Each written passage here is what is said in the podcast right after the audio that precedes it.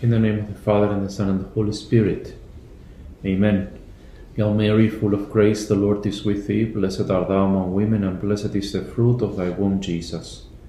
Holy Mary, Mother of God, pray for us sinners, now and at the hour of our death. Amen. Glory to the Father, and to the Son, and to the Holy Spirit, as it was in the beginning, is now, and ever shall be, world without end. Amen. Saint Ignatius of Loyola, pray for us. In the name of the Father, and the Son, and the Holy Spirit. Amen. With this meditation, we begin the fourth week of the spiritual exercises. And for this meditation, we are going to consider the mystery of the resurrection of our Lord Jesus. And obviously, there are some elements that change in our meditation, uh, particularly the petition, because now um, we are going to ask our Lord to be filled with the happiness and the joy that overflow the heart of the risen Lord. As we ask our Lord in the third week to participate, to partake in the sorrows of Christ, now we ask our Lord to rejoice with him, to rejoice with Mary, who encounters her Son risen from the dead, to rejoice with the apostles and with all the church because the Lord has overcome death and sin. So we are going to meditate on the resurrection of Jesus. The opening prayer, the preparatory prayer, will be the usual. That doesn't change at all throughout the exercises. The history is to see how after Christ expired on the cross, his body remained separated from his soul, but always united with the divinity. His soul, likewise united with the divinity, descended into hell. There he sets free the souls of the just. Then comes to the sepulchre, and rising appears in body and soul to his mother, to Mary Magdalene, to the disciples. The composition of place for our meditation will be the empty tomb. Eh, it will be to see the arrangements of the Holy Sepulchre and the place where Jesus laid. I will note the different parts of the sepulchre. I will note the um, the the fabric that covered the face of our Lord, the holy shroud which uh, in, in, involved his body, Eh, in which our Lord was was wrapped in. I will note I will notice the removed stone from the door.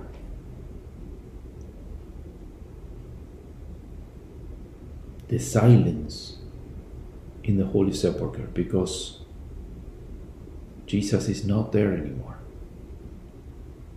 It's empty. I will notice how this empty tomb is the greatest witness of the resurrection of Jesus. The petition, as I mentioned in the beginning, will be to ask the grace to be glad and rejoice intensely because of the great joy and the glory of Christ our Lord. I'm asking the Holy Spirit to help me rejoice with the Lord.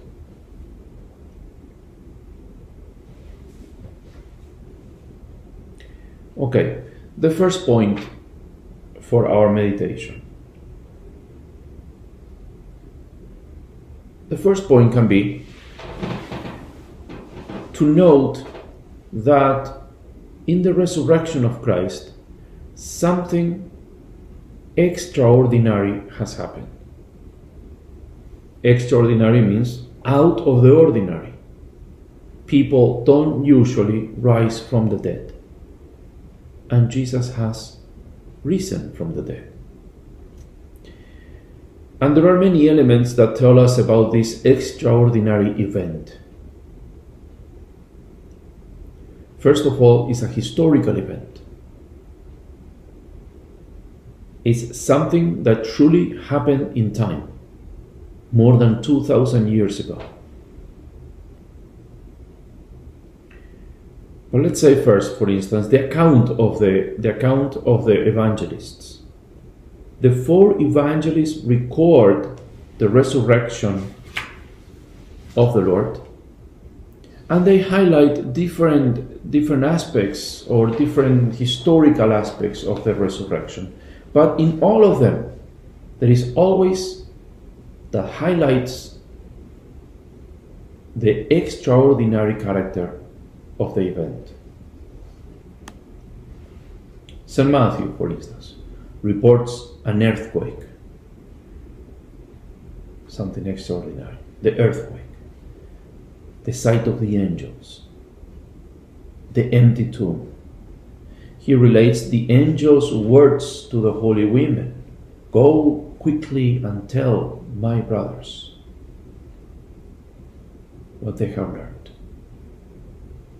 And also, Saint, uh, Saint Matthew records the appearance to the apostles in Galilee. St. Mark, for instance, tells us how Mary Magdalene and Mary, the mother of James, standing in the first rays of light, discussed the problem of rolling the stone from the door. He relates their astonishment in discovering that the rock had been rolled out.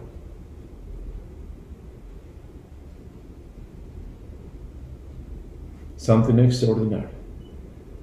The stone was rolled out. It also relates how they found the angel inside the tomb and how they were to tell the news to the apostles. The, the stone has been rolled out and they also there is also an angel inside whom they met and talked to.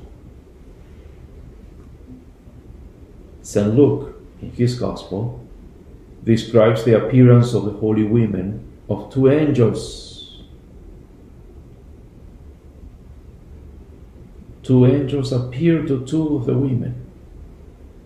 And then it also reports the, the report of the women to the eleven, the apostles' incredulity. St. Luke also tells us how two disciples mistook Jesus for a stranger. And this stranger taught to them the messianic prophecies. And finally, he broke the bread for them. It's the gospel of the disciples of Emmaus.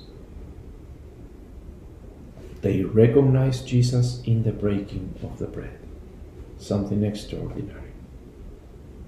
St. John presents Peter and John in the tomb, examining with awe the folded bandages, the shroud. Mary Magdalene looking for Jesus Christ, calling her by her name. Jesus standing among his disciples in the cenacle. He appears to them, the doors being locked for fear of the Jews. John tells us about, about Thomas's disbelief, disbelief. John also tells us about the appearance of the, of the risen Lord in the lake of Tiberias and the miraculous catch of fish and how Jesus, uh, how Peter recognizes Jesus risen from the dead. This is the account of the resurrection, and in all of them we find these details that tells us that the resurrection is something extraordinary. Also, we see in the Gospels that the barriers of time and space no longer apply to Jesus. This is amazing. The Lord appears and disappears with shocking suddenness. He continually demonstrates his physical reality, but there is something changed. When he appears to the, to the disciples in the synagogue, he asks them for something to eat. They gave him, they give him a piece of fish, and he eats in front of them. They can touch the Lord. Thomas is told to, to touch his wounds. He's physically there, he's not a ghost. But at the same time, there is something extraordinary about him. The disbelief, the uncertainty evidenced by those who saw him testify to an apparent strangeness in the appearance of the newly risen Christ. Slowly, everybody came to recognize him, but they still struggle without. Now, all of us are accustomed to the annual celebration of Easter. And, and with that, we run the risk of getting used to the fact that Jesus rose from the dead. However, for the first disciples, Jesus' resurrection was totally new, and this is something that needs to happen to us as well. We need to allow ourselves to be wondered by this, to be surprised by this fact, because it's something that never happened before. That through his own power, sometime somebody comes back from the dead. We are going to come back from the dead, hopefully in the resurrection, but not through our own power,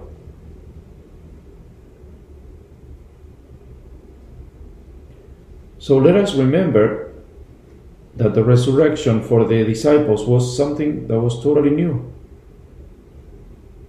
They saw people rising from the dead, yes. They saw the son of the widow of Nain, Jairus' daughter, Lazarus. They all came back to life. But no one of them continued their lives with a glorified body. Although the risen Jesus is the same Jesus that died on Calvary, his physical reality is now different than before. The body of the risen Lord is indeed his physical body, the same body that was born of the Blessed Virgin Mary, the same body that walked around Judea proclaiming the good news the same body that was nailed to the cross. But he, Jesus, now moves about with a glorified body. With a glorified body. Over and over again, the Gospels, as we saw, stress that something extraordinary has occurred. The Lord is tangible, but he has been transformed. His life is different from what it once was. His glorified body transcends the limitations of time and space. For this reason, he can pass through the closed doors of the upper room and appear and disappear as he desires. He can appear to 50 different people at the same time. At times, his disciples cannot recognize him precisely because their physical reality moves within time and space. And the Lord's physical reality is no longer subject to time and space, although he exists between time and space. The empty, the empty tomb and the neatly folded burial clothes point to us that Jesus is physically alive, but is different. His crucified body has been transformed, has been glorified. That's our first, first point of meditation. The fact that the resurrection of Jesus is something extraordinary. And he appears to the disciples, he appears to his mother, it is believed. Yet it makes sense that he would appear first to our Blessed Mother, even, even though there is no record of it in the Gospels.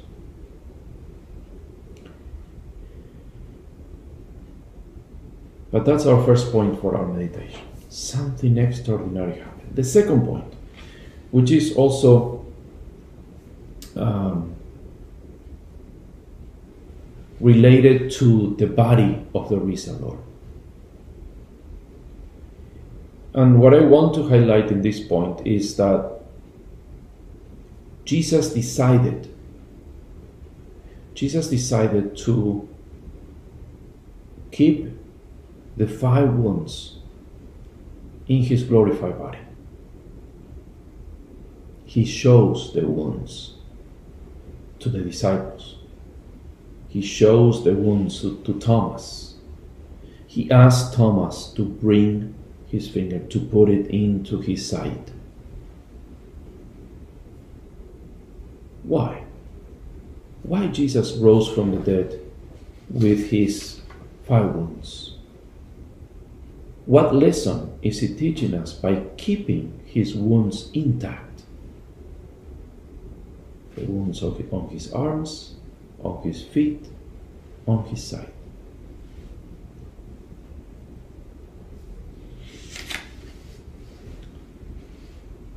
St. Thomas Aquinas wondered about this. And this is his explanation.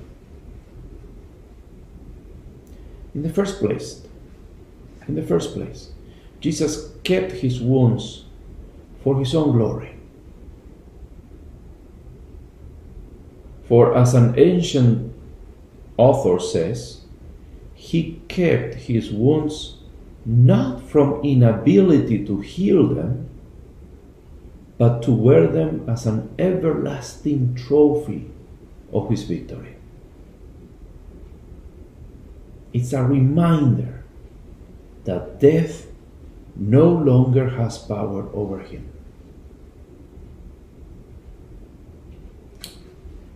And we can apply this to ourselves. We, we all have our wounds we all experience the large wound caused by original sin.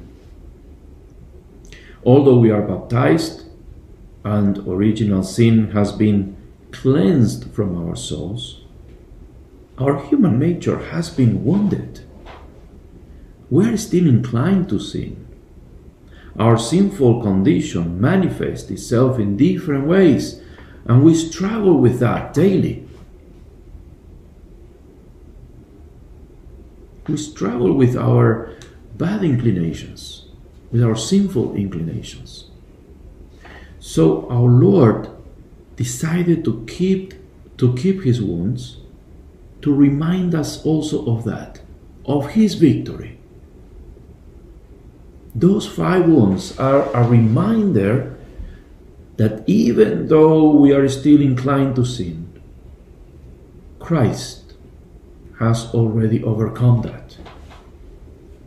And that to the extent that we remain united to Christ and His sacraments, that victory is also ours. Those wounds are a, reminder also of our victory over sin and death. And then there are other wounds in our lives that are smaller.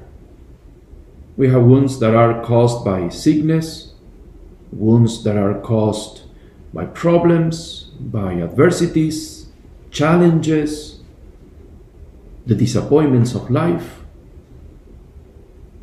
These are small crosses. small wounds that we have to carry.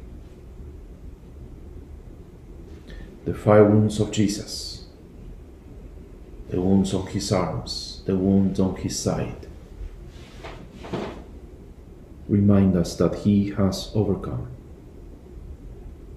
And with him, we have overcome as well. The second reason why Jesus kept his wounds is to confirm the hearts of the disciples as to the faith in his resurrection. The disciples needed to see and understand that the Jesus they were seeing was the same Jesus who died on the cross. The five wounds are the confirmation that the Jesus they see now alive is the same Jesus that was nailed to the cross. The same Jesus who was pierced by the lance.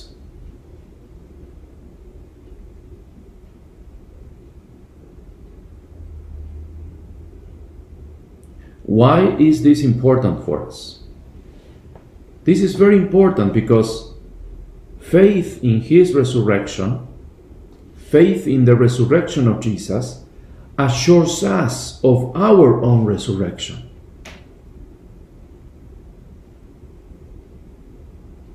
The one who has the power to rise from the dead is the same one who will raise us up from the dead.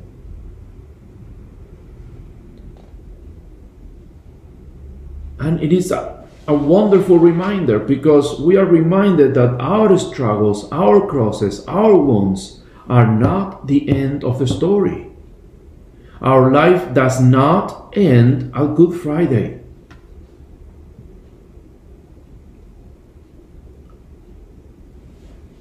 The road does not end on Good Friday. Our Lord resurrection gives us the conviction that as he rose from the dead and thus overcame death,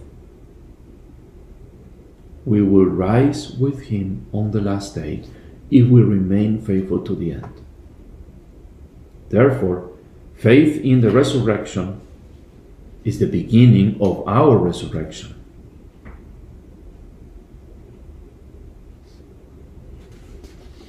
The joy of the risen Lord is also our joy. St. Paul emphasizes the connection between Christ's resurrection and ours, especially in his first letter to the Corinthians, where he writes, Christ has been raised from the dead, the first fruits of those who have fallen asleep. For as in Adam all die, so also in Christ shall all be made alive. The first fruits, the first one to rise, the first of many. 1 Corinthians 15:20 For as in Adam all die, so also in Christ shall all be made alive. And again in Corinthians 15:53 For this perishable nature must put on the imperishable, and this mortal nature must put on immortality.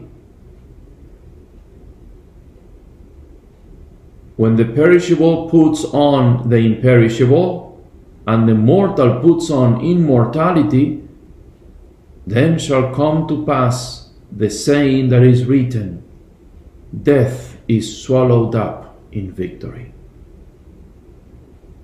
Thanks be to God, who gives us the victory through our Lord Jesus Christ. Wonderful quote of St. Paul. His resurrection is also our resurrection. And finally, St. Thomas gives one last wonderful reason for the five wounds to be kept in the glorified body of Jesus. The last reason St. Thomas gives is connected with Jesus' intercession for us. St. Thomas says that Jesus kept his five wounds, that when he pleads for us with the Father, just, just listen to this and try to picture what, what Thomas is saying. That when he, Jesus, pleads for us with the Father, he may always show the manner of death he endured for us. It's a wonderful reason, and it's real.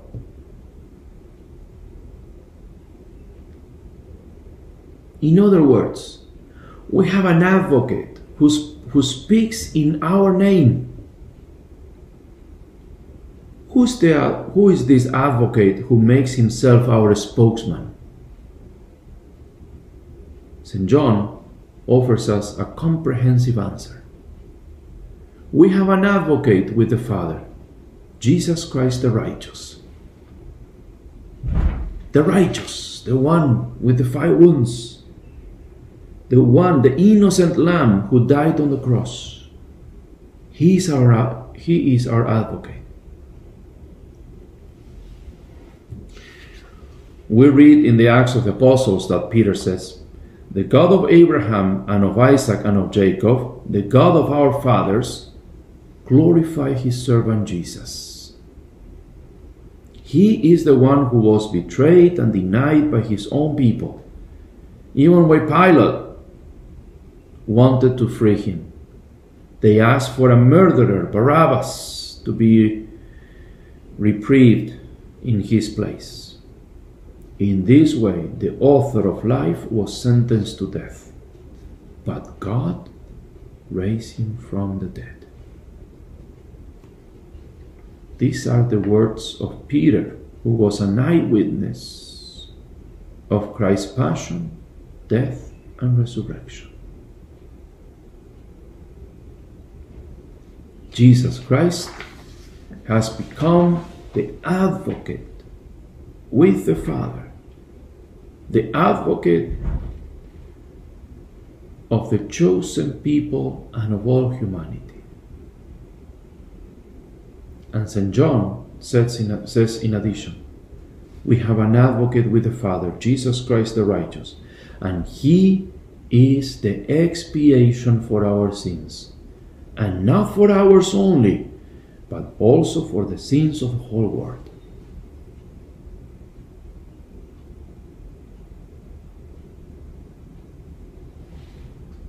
This advocate kept the five wounds of the Passion in order to remind to remind the Father that he had already suffered, died, and rose from the dead for our justice, justification.